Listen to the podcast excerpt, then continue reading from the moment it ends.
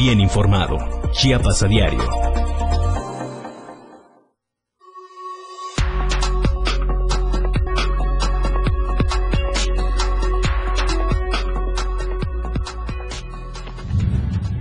Comisión Estatal de Derechos Humanos atiende dos quejas de ex socios del Conejo Bus. Les deben más de 700 millones de pesos.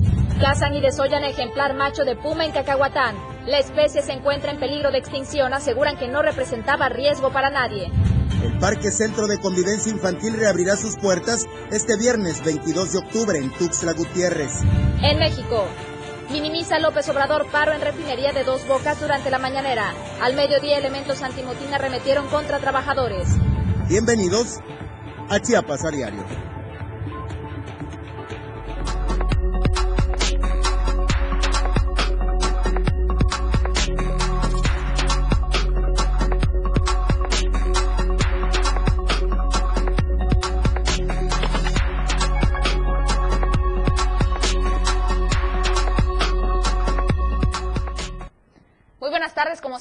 El gusto de saludarlos. Estamos completamente en vivo en este informativo de Chiapas a Diario. Recuerde, se transmite a través de las redes sociales del diario de, del diario de Chiapas, en la página oficial es justamente así, diariodechiapas.com.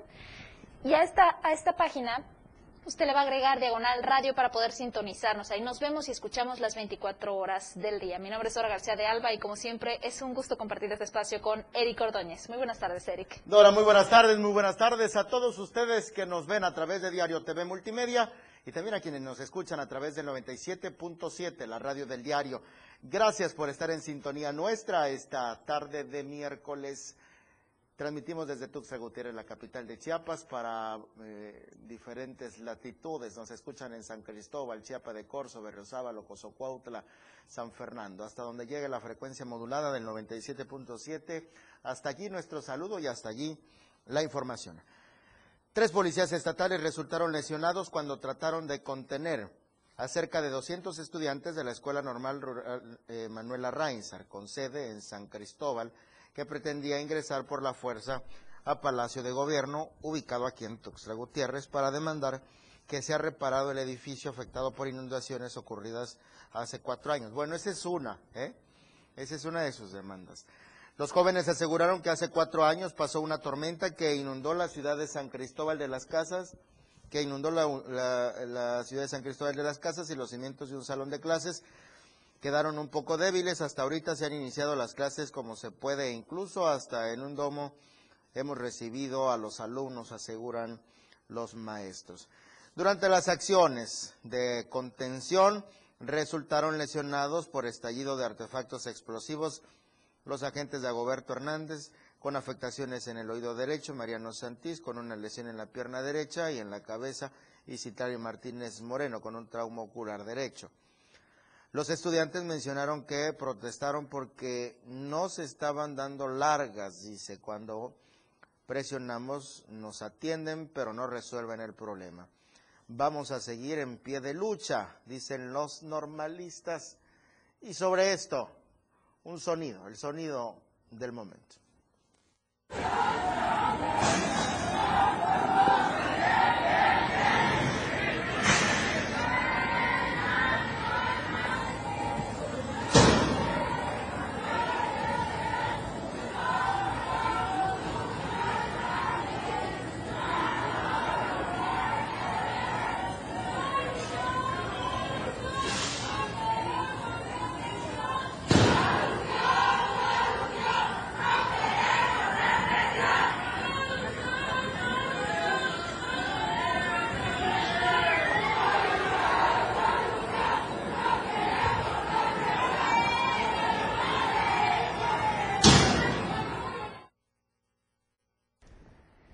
Continúan las manifestaciones, pero en este caso hablando de los concesionarios del extinto Conejo Bus. Finalmente, después de todas estas protestas, de todas estas manifestaciones que tuvieron en días anteriores, son atendidas estas quejas por parte de los concesionarios ante esta situación que embarga a más de 100 concesionarios del sistema de transporte Conejo Bus. Aseguran que ya son más de 70 millones de pesos la deuda Esto por parte de la Secretaría de Movilidad y Transporte. El titular de la CDH, Juan José Cepeda Bermúdez, señaló que ya están por atenderse dos de estas quejas que fueron presentadas. Vamos a conocer los detalles con nuestro compañero Eden Gómez. Ante la situación que embarga más de 100 concesionarios del sistema Conejo Bus en Tuxtla Gutiérrez y donde aseguran ya son más de 70 millones lo que se les adeuda por parte de la Secretaría de Movilidad y Transporte, el titular de la CDH en Chiapas, Juan José Cepeda Bermúdez, señaló que se atienden dos quejas presentadas por eh, estos integrantes de dicha modalidad del transporte.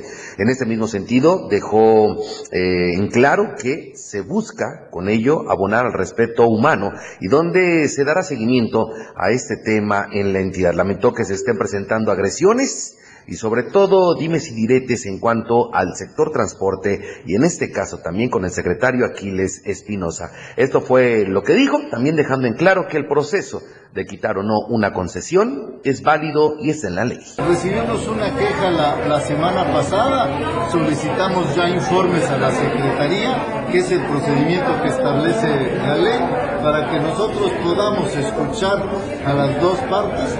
Hemos recibido ya la queja de dos personas que presentaron su inconformidad este, respecto a la Secretaría de Transporte. Hemos platicado que desde luego no se trata de quitar concesiones ni de suspender concesiones por X o Z situación no prevista en la ley. Cabe hacer mención que actualmente se les debe por lo menos 22 meses a estos socios de dicho transporte que acumula más de 70 millones de pesos. Pero pues aquí deja también en claro y también una, una pauta necesaria a este funcionario del Consejo Estatal de Derechos Humanos ante lo que podría ser el inminente arrebato de las concesiones a los socios de la Ruta 1 y 2 en Tuxtla Gutiérrez. Informó para el Diario de Chiapas, Eden Gómez. Desafortunadamente no es el único sector del gremio transportista que se ha manifestado en el estado de Chiapas. También hay problemáticas en la cabecera municipal de Cintalapa. Se registró una manifestación por parte del sector transporte organizado conformado por Urbans y Taxis. La intención es establecer el diálogo con el alcalde Ernesto Cruz Díaz. Eh, estuvieron plantados frente al Palacio Municipal para exponer la problemática con referencia al pirataje. No solamente en el sector de mototaxis, sino también de urbans, taxis, combis, camiones de volteos y pasaje mixto. Pero ahí está mal enfocada la manifestación porque no es el presidente municipal el que lo puede resolver aseguran que el día martes tienen una entrevista con el secretario de Movilidad y Transportes en el Estado, Aquiles Espinosa, para que se atienda su demanda y se aplique el Estado de Derecho. Yo creo que entonces ahí lo que tendría que hacer el presidente de Cintalapa pues es cuidar a su gente de los maltratos del secretario de Transportes. Pero el tema del pirataje es una situación que ha adolecido, adolecido el transporte público con mayor énfasis durante la administración del actual secretario de Transportes. Y seguimos en el tema de manifestaciones, pero en este caso se trata de aspirantes a esta normal de educadoras acá en Chiapas. Se trata de 11 jóvenes, 11 jóvenes mujeres quienes ahora mismo se instalaron en una huelga de hambre. Esto acá en Tuxtla Gutiérrez, a las afueras del Palacio de Gobierno, son aspirantes a la normal de educadoras Berta von Glumer y están en espera a que sus demandas de ampliación de matrículas sean finalmente atendidas porque señalan que sí, que efectivamente no se van a rendir, no van a ceder ante este, este reclamo. Ellas piden más matrículas y por lo pronto se mantendrán en esta huelga de hambre. Como le anticipamos, buenas noticias, se abrirá convivencia infantil, el Parque Centro de Convivencia Infantil, que más bien ahora es un nido de, de edificios públicos, de dependencias del Ayuntamiento de Tuxtla Gutiérrez, ya muy poco le queda de infantil, ¿eh? lo, han, lo han ocupado para otros fines. Pero bueno, la esencia de convivencia infantil reabrirá sus puertas este viernes 22 de octubre, como lo acordaron las autoridades municipales y los concesionarios ayer, luego de un recorrido de inspección en las instalaciones. Rita Elena Fausto Calderón, representante de los concesionarios, recordó que el cierre en los últimos dos años y medio afectó a 54 familias, tiempo en el que no hubo voluntad de atender las diferencias planteadas a raíz de un intento por modificar las rentas. Los querían quitar, pero nunca se los dijeron. Este parque es uno de los más conocidos en la capital, fue cerrado desde el pasado 2019 y se mantuvo así, con el argumento de la pandemia, porque los concesionarios se inconformaron con una modificación que alteraba los últimos 20 años de trabajo, como lo explicó el representante legal Javier Opón, al recordar que el conflicto escaló a raíz de que el ayuntamiento cerró la ventanilla de cobro hace tres años. A decir de al decir de Rita Elena Fausto Calderón, secretaria de la Unión de Concesionarios de Convivencia Infantil, no hubo ningún intento de diálogo o mesa de concentración para eh, concertación para informar sobre la decisión unilateral. Solo se les notificó que deberían pasar a firmar los nuevos contratos para mantener sus espacios de trabajo en el parque. Lo que se pretendía, explicó, no solo era quitarles la concesión para convertirlos en arrendatarios. La nueva modalidad de pago era por metro cuadrado, con rentas que podían superar los 300 mil pesos mensuales. Digo, como si tuvieran también cuidado convivencia infantil y cobrar esas cantidades. Por otra parte, un problema que parecía no tener solución hasta el pasado domingo 10 de octubre, vio la luz. Vio la luz en un claro abuso de autoridad, a través de un claro abuso de autoridad, luego de que eh, el secretario, el entonces secretario ya destituido de Desarrollo Social Municipal, Miguel Ángel Zárate Izquierdo, irrumpiera en plena noche, aparentemente en estado de ebriedad, para intentar desmantelar algunas zonas de juegos o extracciones y luego utilizar su automóvil como un arma contra personas que intentaban detenerlo, los concesionarios que por su cuenta intentaban detener el desmantelamiento de sus locales. Al fin que este martes, la Secretaría General del Ayuntamiento, Carla Burguete Torrestiana, junto con integrantes del Cabildo, recorrió el parque para verificar las condiciones, trabajos de mantenimiento que se necesitan y las peticiones de los afectados con quienes concretaron el acuerdo de reiniciar las actividades el próximo 22 de octubre, observando las medidas sanitarias en las áreas comunes. Y hablando de solicitudes que han sido atendidas, en este caso el tema de migración al respecto, son tantos, son tantos los que están solicitando refugio en nuestro país que incluso reventaron las instalaciones de migración. Cientos de migrantes acudieron ayer a la explanada del Estado Cafetaleros en Tapachula para obtener un turno y solicitar el inicio de trámites de refugio en México. Este número de haitianos rebasó los 1.500 más migrantes de otras nacionalidades, aparte de los haitianos que llegaron también en busca de este beneficio, en la Comisión Mexicana y a, Ayuda a Refugiados intenta también expedir a marcha rápida estos trámites. La cantidad de extranjeros en filas en el establecimiento de este complejo deportivo es lo que reveló que la llegada de haitianos, cubanos, centroamericanos y hasta africanos persiste en este municipio de la región Soconusco y es que todos los días señalan que ingresan por la frontera sur cientos de personas provenientes de Centroamérica, mismas que han realizado un largo viaje por más de 10 países. Hasta ahora, los extranjeros han logrado burlar los cercos militares y migratorios del gobierno mexicano en el río Suchiate, por donde los internacionales atraviesan sin ser detectados y se encaminan por rutas de extravío. La misma Comar ha señalado que la cifra que se estimaba cerraría el año y hasta el momento se ha superado esta cifra que estimaban al alcanzar los más de 90 mil peticiones de refugio. Ahora el balance establece que se podría tener 120 mil peticiones en México, de las cuales 80% se procesan en el municipio de Tapachula. El panorama vislumbra una saturación para los próximos días, ya que los flujos persisten y el número de migrantes en los trámites de la Comar todavía aumentan. Los inmigrantes permanecen varias horas bajo el sol a la espera de obtener un turno con el que el próximo 21 de octubre tendrán que regresar para, según esto, ser atendidos por los empleados de la Comisión de Refugio y del ACNUR que también coordina acciones en este inmueble. Este miércoles la atención persistirá y según las cifras de esta comisión se han atendido cerca de 14 mil extranjeros en un periodo de semana y media. Antes de que nos vayamos a la primera pausa de esta emisión de Chiapas a Diario, quiero compartirle de nueva cuenta, recordarle la encuesta de la semana del Diario de Chiapas, donde usted puede participar y emitir su opinión a través de nuestra cuenta en Twitter, la cuenta en Twitter del Diario de Chiapas. Si la mayoría de las escuelas están cerradas por la pandemia, ¿crees que también bares y cantinas deberían cerrarse? Responda sí o no en esta encuesta, le repito, a través del Twitter del Diario de Chiapas. Los resultados se van a dar a conocer el día viernes en punto de las 7 en Chiapas al cierre con Efren Meneses. Las 2 con 15, hacemos una pausa y volvemos.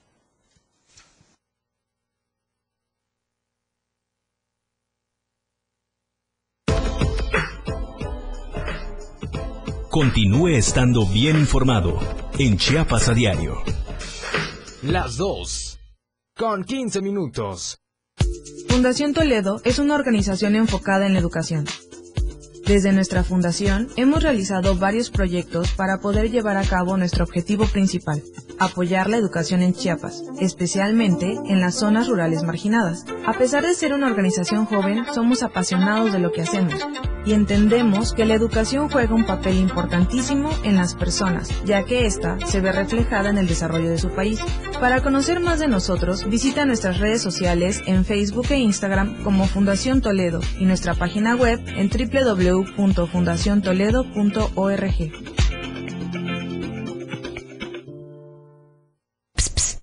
Oye, ¿sabes que mañana es un día especial? En serio, imagínate. Prendes tu radio y cuando inicies el día tienes un espacio completo para estar bien desde el principio en tu radio. Música, noticias, comentarios, programas, más música, el clima, deportes, espectáculos, datos, cine, mucho más música y todo lo que se nos ocurra. Pero espérate. Ese día ya comenzó. Y lo comenzaste con la radio del diario 97.7. Contigo a todos lados.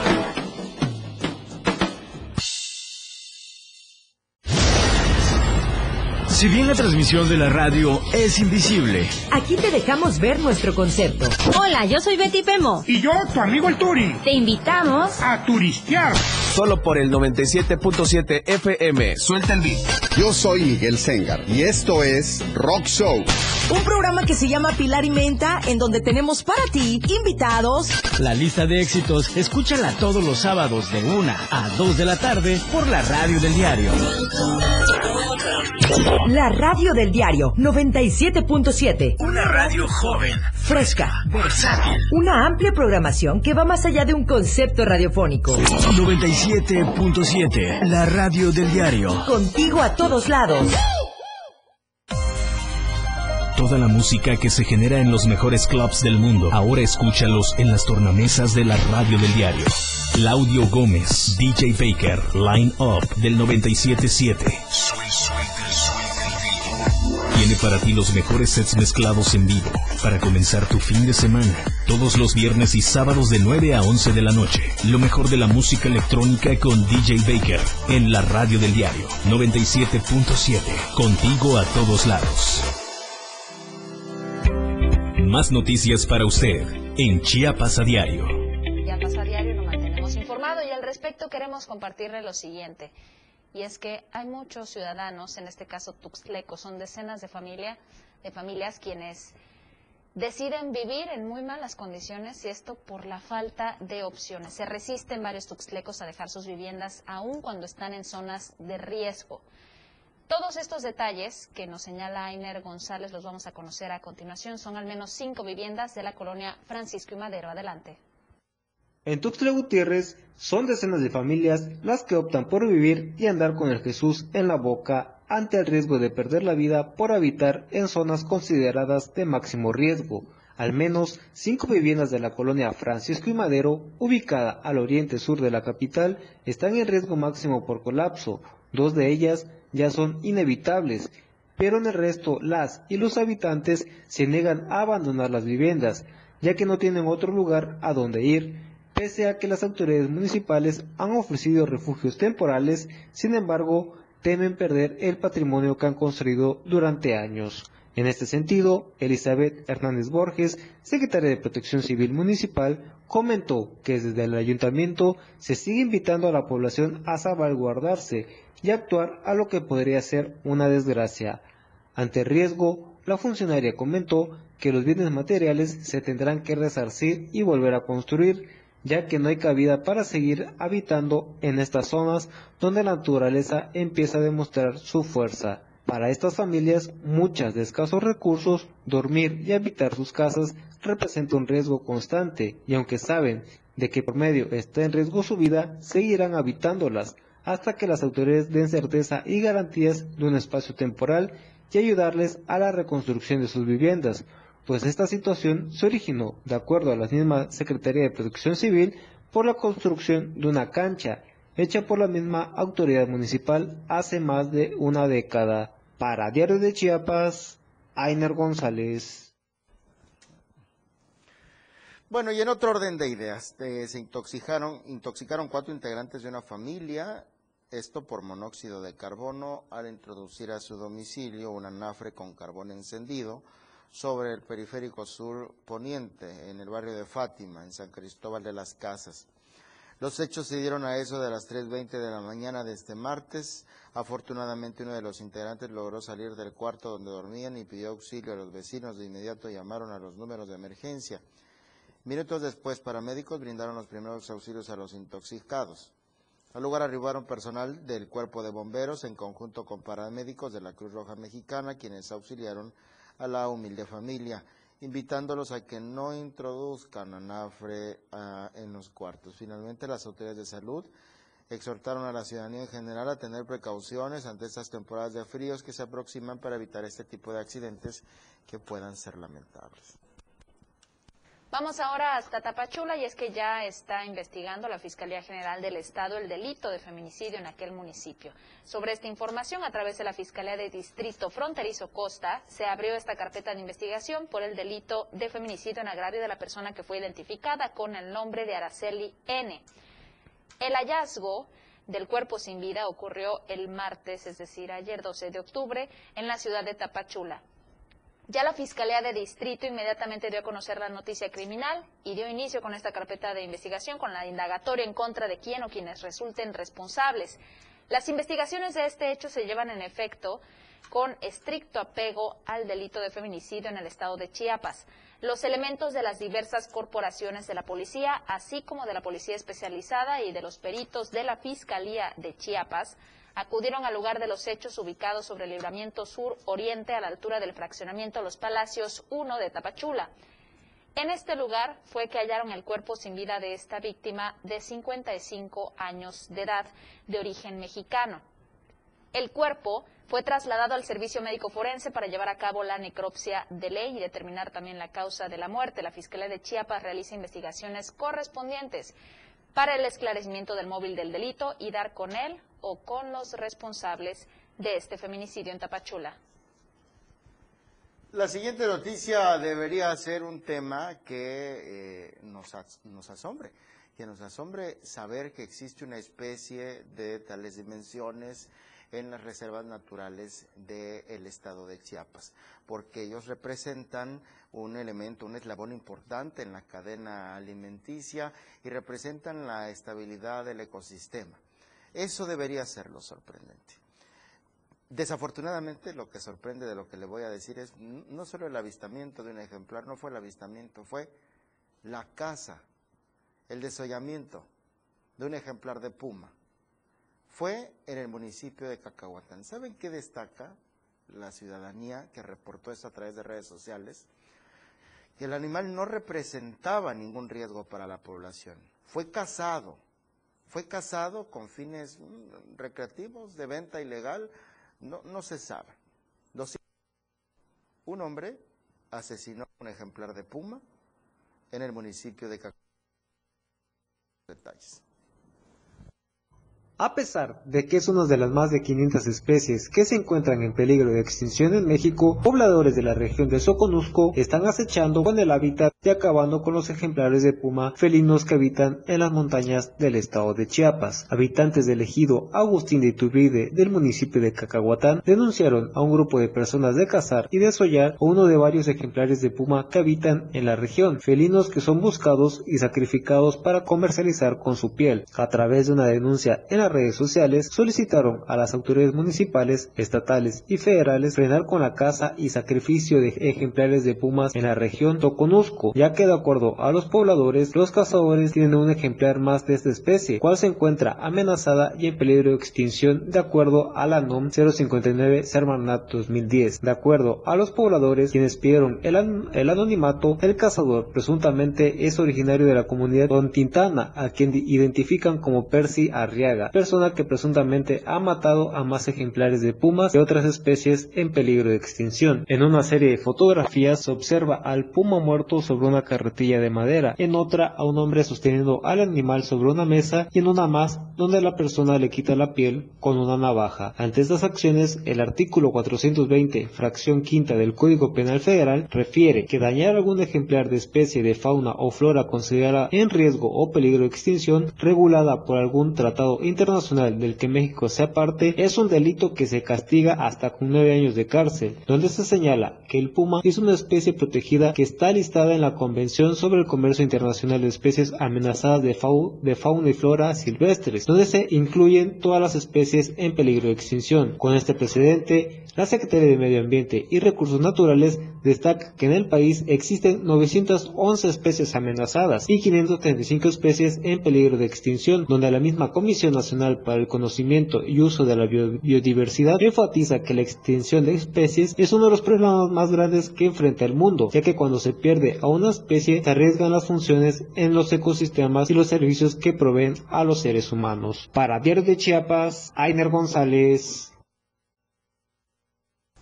Bueno, vamos a continuar con esta información, pero ahora acerca del volcán del Chichón, y es que hay una propuesta sobre este, y es que para preservarlo los expertos lo que están proponiendo es la creación de un geoparque, el cual abonaría al ordenamiento del turismo y también en cuidar su regeneración natural, incluso actividades productivas como la agricultura y la ganadería.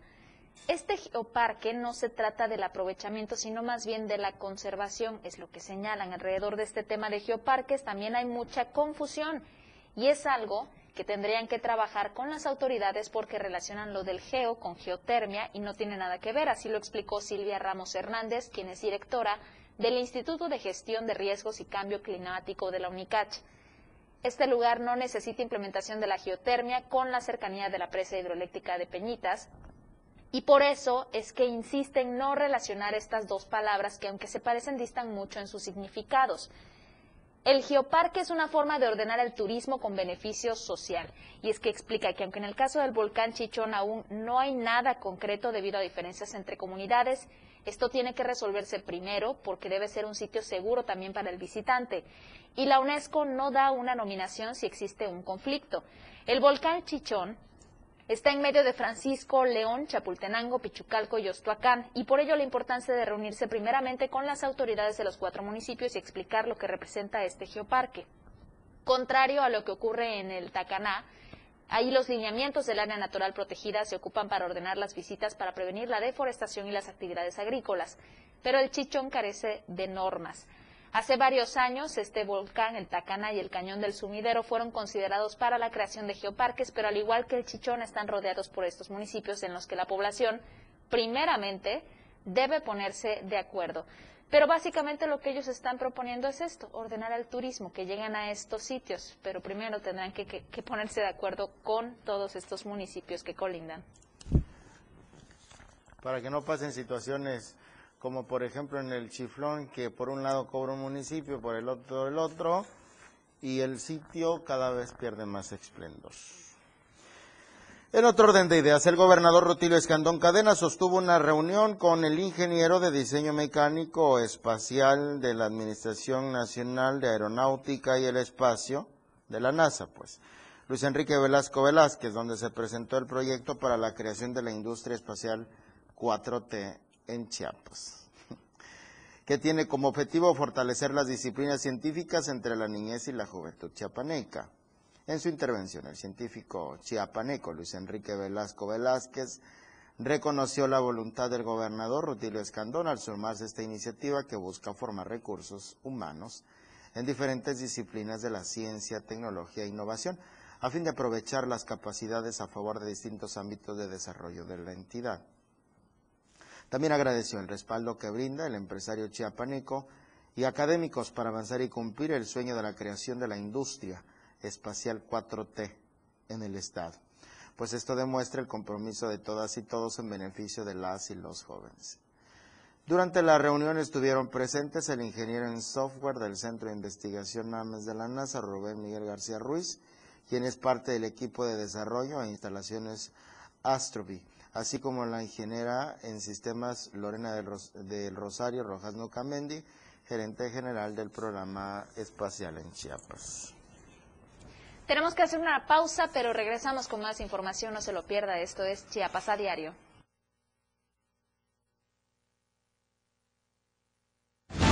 La noticia regresa después del corte.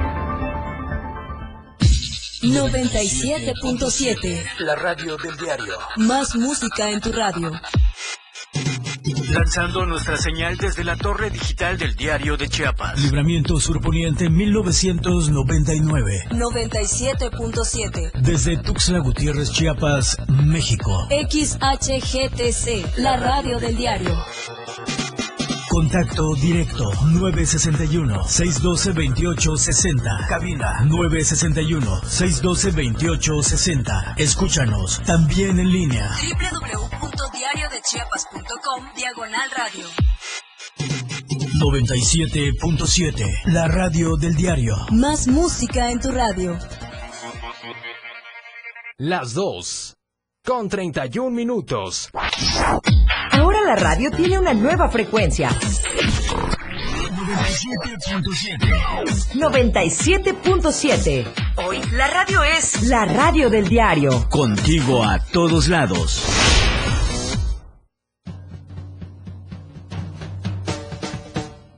Ellos. Cosita Santa. Bye bye. Los 60 minutos más prendidos e irreverentes en radio. Marijo Alvarado, La Majo y Diego Morales el Patrón te llevan de la mano con temas actuales, música, invitados, lo más trendy en redes sociales y lo mejor. Te llevan paso a paso con el mejor ambiente en radio.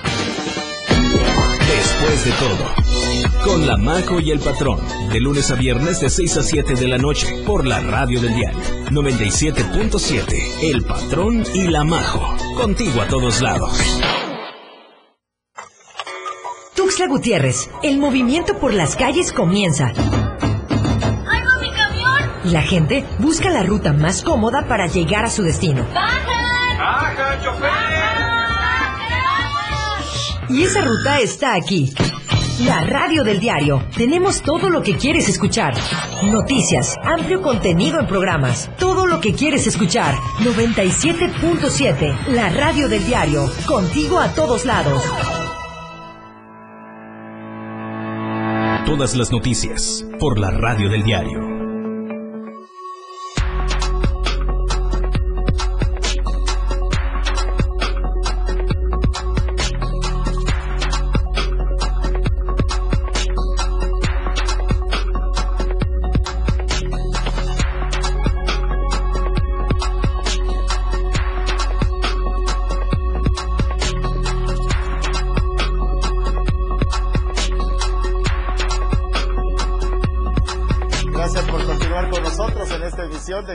Son las 2 de la tarde con 33 minutos y transmitimos desde Tuxtla Gutiérrez, la capital de Chiapas. Gracias por estar en sintonía nuestra también a través de Diario TV Multimedia. Nos vamos a enlazar hasta la Ciudad de México en este momento con nuestro compañero Luis Carlos Silva. Hay dos temas. El primero, eh, se abrirá la frontera sur con México a personas inmunizadas. Estados Unidos ya lo informó. Y lo otro que resulta eh, digno de destacar, bueno, es, es el tema nacional, es tendencia en Twitter, por ejemplo, el tema de dos bocas. Dos bocas que vuelve a ser el escenario perfecto, mire, para las contradicciones discursivas del presidente de la República. Hoy en su mañanera, el presidente desestimó la manifestación que había de trabajadores de dos bocas que, es- que estaban exigiendo, en exigencia, perdón, pues de temas de justicia social, de justicia laboral. Y él dijo que era cosa menor, que era un tema de los sindicatos. Pero desde que ellos se manifestaron, desde que ellos se plantaron, elementos de la Guardia Nacional, de la Marina, etcétera, eh, cercaron esta, esta zona en dos bocas. Y hoy fueron arremetidos con gases, eh, gas lacrimógeno, los trabajadores de dos bocas hay heridos. Así, así se reprimen las manifestaciones sociales en los tiempos de la 4T. Pero no era nada, dijo el presidente. Luis Carlos Silva, tienes más detalles. ¿Cómo estás? Te escuchamos. Con el placer de saludarte, Eric, amigos del auditorio, gracias y muy buenas tardes. Efectivamente, del desdén de lo que está ocurriendo en Dos Bocas hasta Palacio Nacional, ya le llegó un mensaje al jefe del Ejecutivo Federal, Andrés Manuel López Obrador. Desafortunadamente no es una buena noticia. Hay un trabajador ya fallecido en Dos Bocas a consecuencia de este zafarrancho que se presentó en las últimas horas.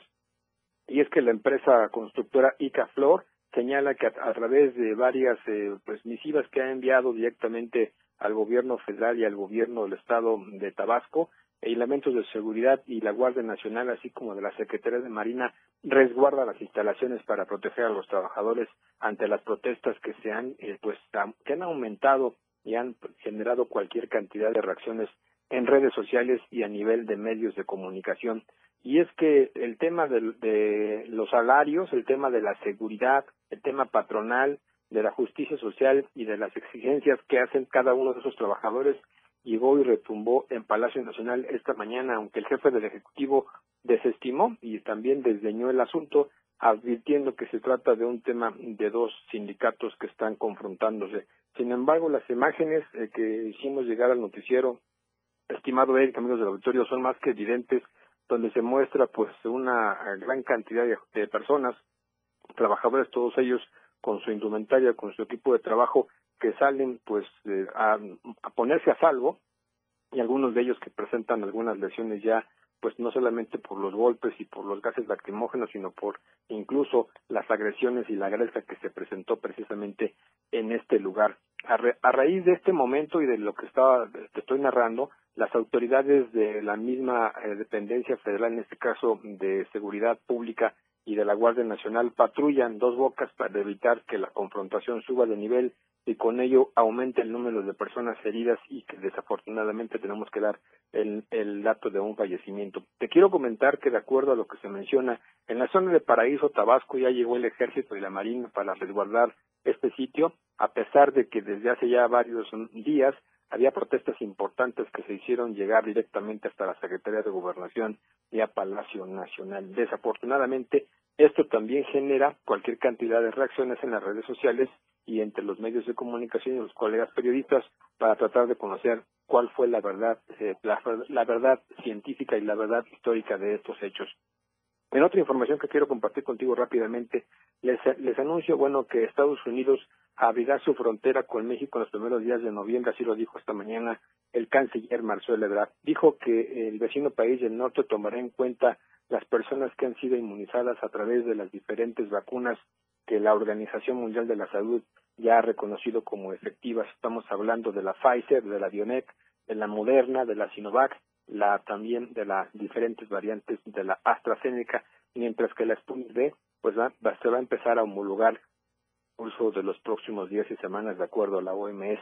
El canciller dijo que a partir de estos de estos de estas fechas y de estos anuncios será muy importante el traslado de personas y de, y de mercancías a través de la frontera sur con Estados con México y Estados Unidos para que pueda eh, darse un mayor flujo de personas directamente entre ambos países. Por último, dijo que México y Estados Unidos siguen siendo socios comerciales y socios amigos que pueden trabajar desde ópticas muy, muy integrales en temas como es el comercio y la vecindad y sobre todo buscar que la pandemia no nos separe, sino que los una a través de la negociación, a través del comercio y a través del libre tránsito entre ambos países, claro, con visa cada uno, con visa de parte de los mexicanos y con los permisos migratorios directamente de Estados Unidos hacia México. Estimadísima Ari, te mando un abrazo. Hasta aquí mi reporte y como siempre que pases una excelente tarde. Gracias Luis Carlos Silva, un saludo hasta la Ciudad de México. Regresamos a territorio chiapaneco con más noticias. Hablando del tema de vacunas, esta que, que han señalado en Estados Unidos que deben ser además vacunas aprobadas por la OMS, en este sentido, ya llegó un nuevo cargamento de vacunas de la marca Pfizer a nuestro país. Estamos hablando de 594.360 dosis, las que llegaron, y con esto ya se superan los 34.2 millones de Pfizer, de vacunas Pfizer en México. También señaló el canciller Marcelo Ebrard que ya rebasamos los 124 millones de biológicos envasados y que fueron recibidos de todo el portafolio. Este abastecimiento oportuno y diversificado señala que les permitirá próximamente reabrir justamente este tema de la frontera norte con Estados Unidos.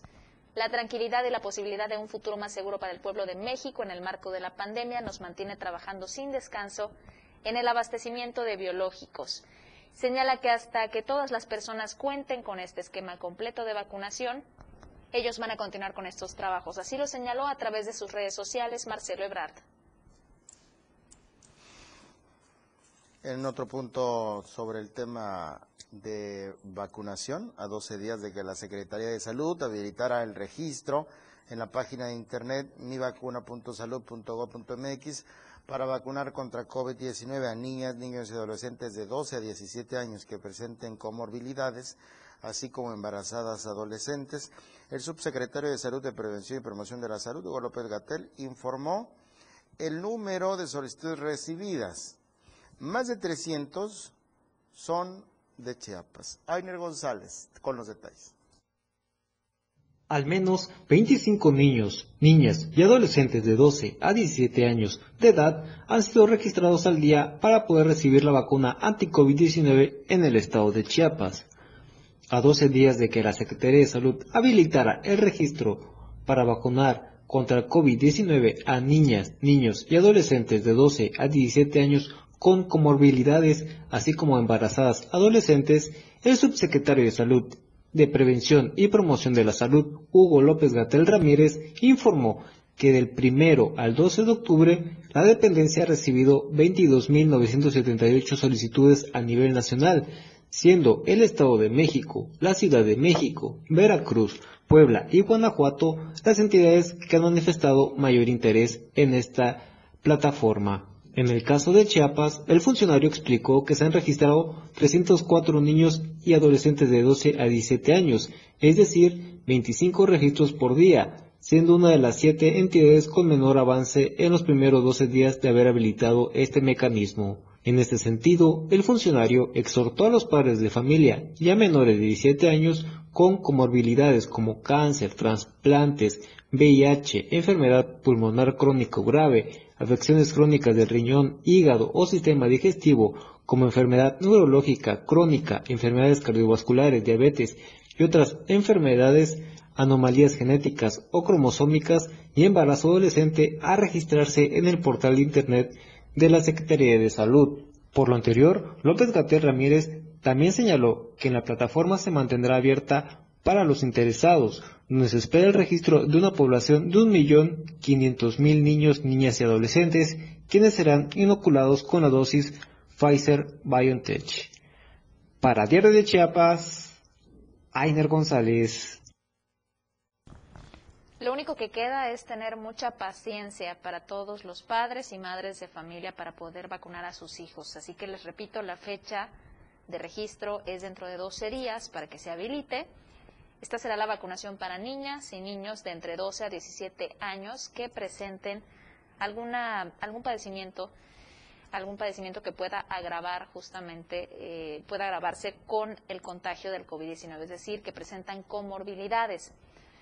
Por lo pronto, a tener paciencia. Hay 22 mil, más de 22 mil solicitudes de padres y madres quienes están solicitando que sus hijos sean vacunados.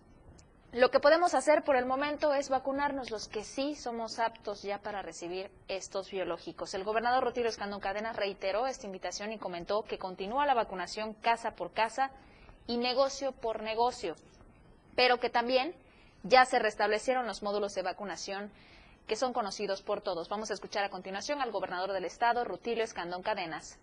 Hoy martes 12 me da muchísimo gusto saludar a todas y a todos. Comentarles que se sigue vacunando casa por casa, negocio por negocio, pero que también ya se restablecieron los módulos de vacunación que tú ya conoces. Ayer preguntabas si estaba abierto en Cañahueca, está abierto. Ahí vamos a recibir a todas y a todos los que deseen vacunarse, principalmente segundas dosis, pero estamos muy atentos a cuidar la salud de las chiapanecas y de los chiapanecos.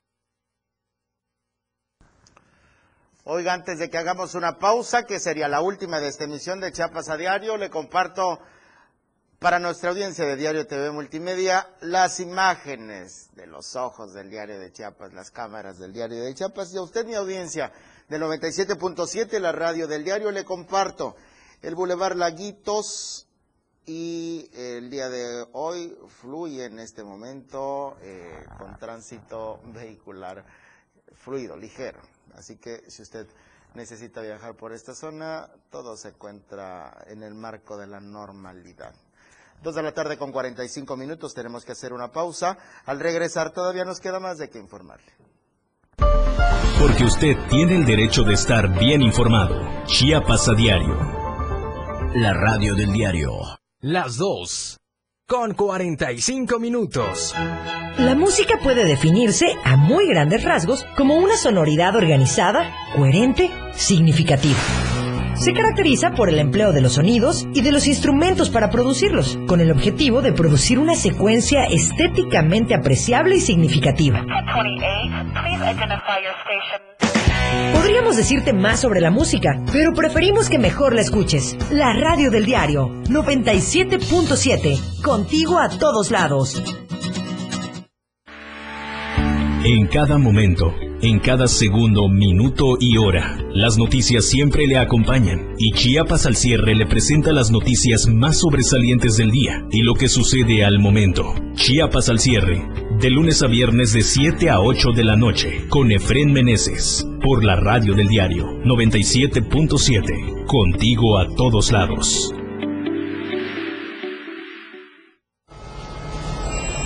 Existen muchos factores para que una sociedad sea feliz y productiva. Entre ellas, la educación vial es fundamental para hacer de cualquier ciudad un mejor lugar para vivir.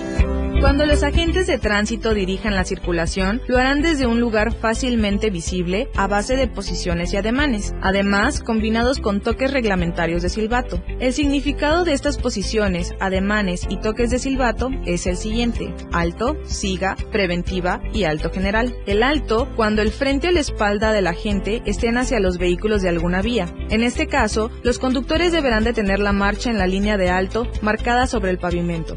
El siga cuando algunos signos de los costados de la gente estén orientados hacia los vehículos de alguna vía. En este caso, los conductores podrán seguir de frente o dar vuelta a la derecha siempre y cuando no exista un señalamiento que lo restrinja. 97.7 WhatsApp 961-612-2860 961-612-2860 la, la radio del diario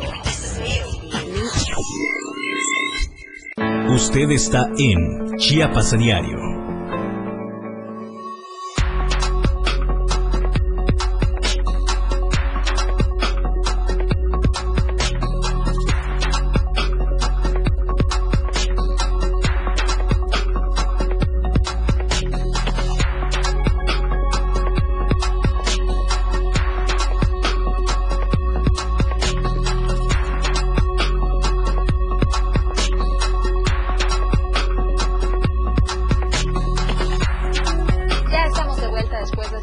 Pausa. Seguimos en Chiapas a diario y como siempre nos da muchísimo gusto saludar y recibir en este espacio a don Luis Gordillo para que le demos paso a la sección de Arte y Show. Gracias, gracias, Dorita. Como siempre, un gusto saludarles, amigas, amigos. Y bueno, pues ahora sí, por favor, aproxímense a la pantalla, aproxímense, porque tenemos invitada de lujo en esta oportunidad. Ella es una niña lindísima, con un gran talento. La conocimos con esta habilidad que tiene para la gastronomía, porque ganó el primer lugar de MasterChef Junior. Y ahora se une al equipo de conductores de la propuesta más nueva de TV Azteca.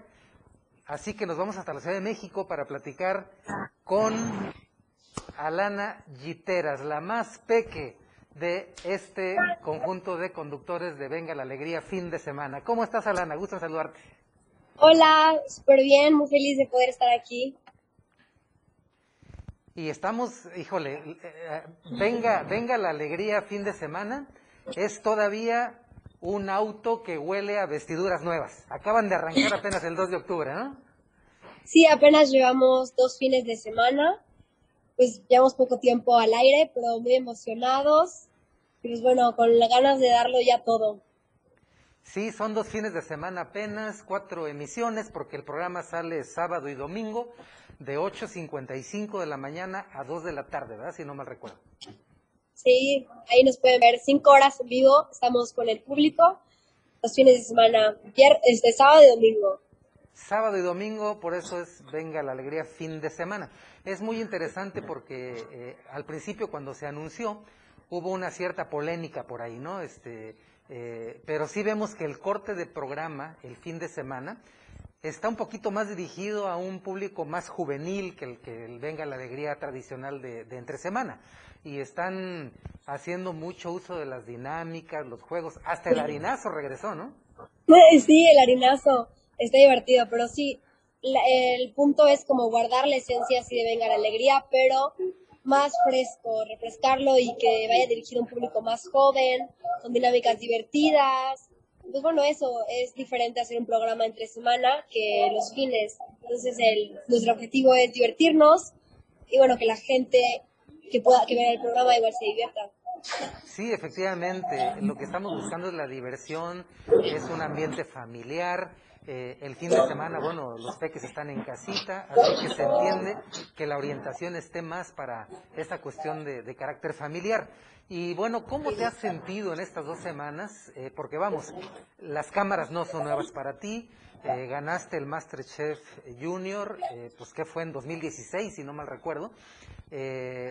De hecho, luego te fuiste a Francia, continuaste estudiando gastronomía, que es lo tuyo, y de alguna manera creo que no te, la cámara no te inhibe, no, no, no, no te impone. Eh, tienes tablas para estar frente, frente a las cámaras, pero la conducción es otra cosa, ¿no? Sí, bueno, en la conducción soy nueva, no tengo tanta experiencia como algunos de mis compañeros.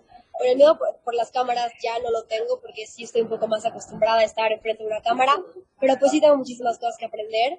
A pesar de que llevamos pocos programas, yo siento como si ya estuviera ahí hace tiempo porque Tuvimos la oportunidad de conocer nuestros compañeros antes de salir al aire, convivir, relacionarnos para empezarnos a conocer un poco.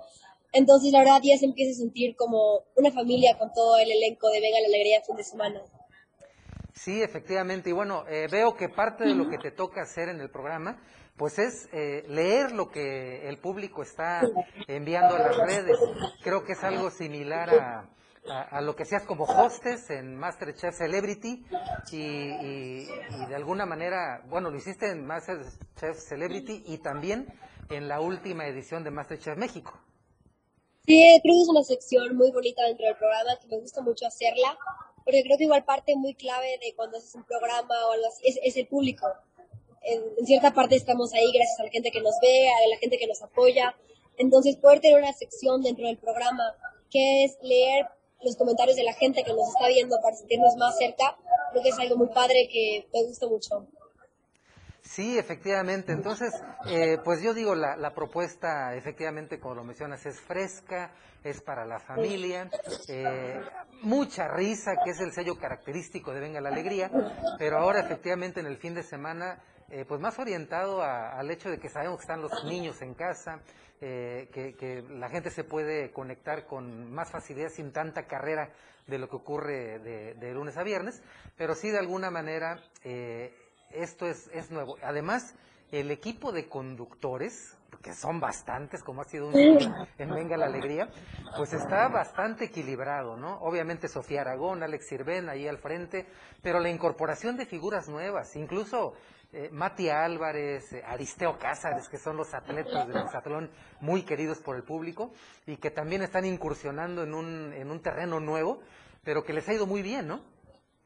Sí, creo que está muy padre porque está muy variado el equipo. Somos nueve conductores, pero los nueve somos muy diferentes, cada quien con personalidades diferentes, especializados igual en cosas diferentes, atletas, cocineros, conductores, cantantes, compositores, hay de todo ahí creo que eso igual es algo muy padre porque entre todos, con las personalidades diferentes que tenemos, nos complementamos y hacemos como este equipo pues tan padre para que, para que el programa funcione. Y pues, aunque algunos tienen más experiencia que otros, pues todo el equipo, hasta de camarógrafos, de todo es nuevo. Entonces creo que esto igual es algo muy padre porque todos estamos empezando, todos estamos conociéndonos y empezando a aprender el formato y pues nos apoyamos entre todos.